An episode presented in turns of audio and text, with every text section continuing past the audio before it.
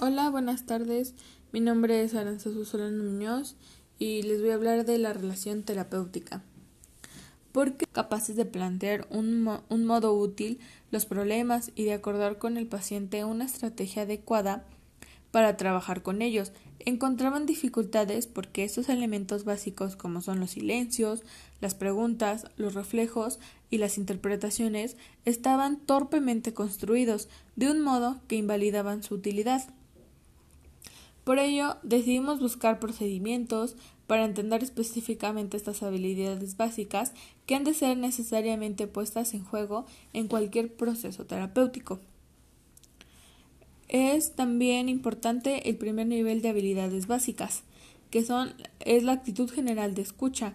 La actitud del entrevistador facilita o dificulta la actividad narrativa del paciente durante la entrevista y su participación en la conversación. Postura física. Un ángulo de frente, inclinación hacia adelante, apertura de manos o brazos y la relajación. En el ángulo de frente, esto facilita que el paciente pueda en ocasiones concentrarse en su discurso sin tener que enfrentar nuestra mirada. La inclinación hacia adelante y en esta postura suele interpretarse como de interés e involucración en los que se está escuchando. Apertura se trata de asegurar que la postura expresa nuestra apertura de la escucha, mirada con el contacto visual y el contacto visual suele interpretarse con una manifestación de interés. La relajación, las posturas demasiado rígidas o las manifestaciones de inquietud o nerviosismo pueden hacer que el paciente se sienta incómodo y, y dificultar la entrevista. Actitud interna del entrevistador silencio intrapsíquico, el entrevistador se compromete a dedicar sus reflexiones al paciente durante la entrevista y no dedicarse a pensar en otra cosa. Suspensión del juicio. El entrevistador se prepara para intentar comprender el mundo de valores y significados del paciente.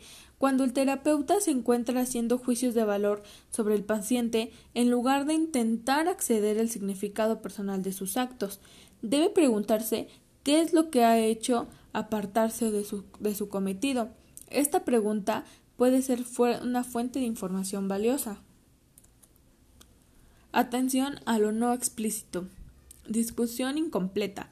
En la conversación terapéutica con mucha frecuencia son precisamente estos sobre, sobreentendidos los que hay que convertir en objeto de discusión le interesa por lo tanto localizar fragmentos omitidos o que aquí nos referimos a la habilidad en la localización de estos fragmentos de discurso incompleto. Contenido implícito.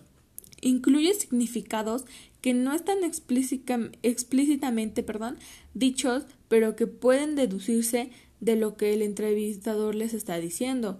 Estos significados pueden ser más o menos conscientes para el paciente y su exclusión del discurso explícito puede ser más o menos deliberada. Discurso evasivo. En ocasiones, la narración del paciente parece evitar selectivamente determinados temas. La indignación de esta evitación puede ser, puede ser crucial para la entrevista. Omisiones. El paciente se ha referido con detalle a los aspectos de alguna, de alguna parcialidad de su vida, pero no ha mencionado a personajes o hechos que pudieron ser relevantes. Discurso recurrente. En ocasiones hay temas que aparecen por arte de magia bajo la forma de diversas escenificaciones en el relato de un paciente que hace sobre su vida. Entre los relativamente frecuentes está el haberse sentido despreciado o maltratado, el haber fracasado, el no haber sido recompensado como él se merecía o el haber sido incapaz de algo. atención en la comunicación no verbal, apariencia general, autocuidado, actitud corporal, expresión facial, la voz, reacciones neurovegetativas, y características físicas. Atención a la respuesta experimentada por el terapeuta o el observador. El terapeuta debe prestar atención a las emociones y pensamientos que experimenta la consulta. En primer lugar, debe reconocerlos. En segundo lugar, debe plantearse en qué medida tales sentimientos se correspondían con la respuesta que probablemente hubiera experimentado la mayoría de las personas si se encontrara en una situación y de qué medida corresponde a algo más personal. Formas de entrenamiento del observador. Los mejores procedimientos para entrenar estas facultades son la supervisión, los ejercicios experimentales, como los orientadores a facilitar el trabajo con las personas del terapeuta o con la familia de origen del terapeuta, y la terapia personal del terapeuta. Sin embargo, creemos que la autoobservación guiada por algún esquema de referencia puede ser de utilidad. Segundo nivel, habilidades de acompañamiento y guía. Para compensar la narrativa del paciente, el, el, terapeuta explora las creencias, las conductas, el estilo personal del sujeto y todo aquello que el paciente trae a la consulta y que considera relevante. El terapeuta va haciendo afirmaciones que repiten esas creencias, mitos, estilos, procurando detener cada vez más en ciertos aspectos susceptibles de ser aceptados por el paciente, pero no contemplados hasta ahora. Habilidades de acompañamiento. Utilización de un lenguaje evocador de experiencias. El uso del lenguaje para evocar experiencias se cuenta entre las habilidades más importantes de un psicoterapeuta. Utilización del lenguaje vago que no interfiera Describir lo que se debe de estar presente en la experiencia sensorial sin ser específicos de forma que no se entormentan datos de los aspectos más personales de la experiencia imaginada por el terapeuta en el contenido personal del paciente. Personalización. La, personalización otorga al paciente un papel en su experiencia. Precisamente de conferirles las características que se le convierten en las suyas, dificultando el que él se considera como algo ajeno a él, consecuencia automática e inevitable de circunstancias externas e inmodificables. Personalización del significado. ¿Qué significado tiene exactamente para el paciente lo que estamos hablando?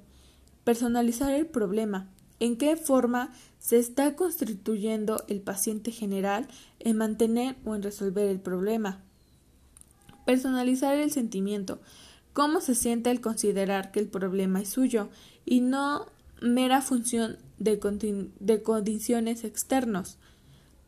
Personalizar el fin. ¿Qué quiere, puede y cree que puede hacer?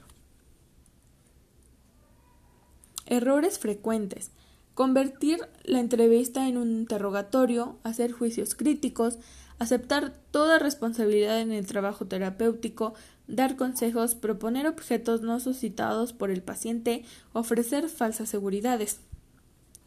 Respuestas desde la persona y no desde el rol del terapeuta. Preguntas inapropiadas o irrelevantes, uso inadecuado del humor, utilización improcedente del humor o de las buenas maneras, minimización, uso extemporáneo del consuelo o la tranquilización, autorrelevancia inapropiada.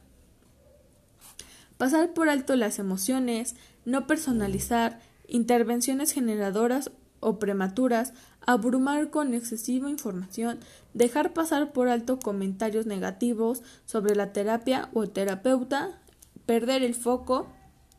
Y eso sería todo. Muchas gracias.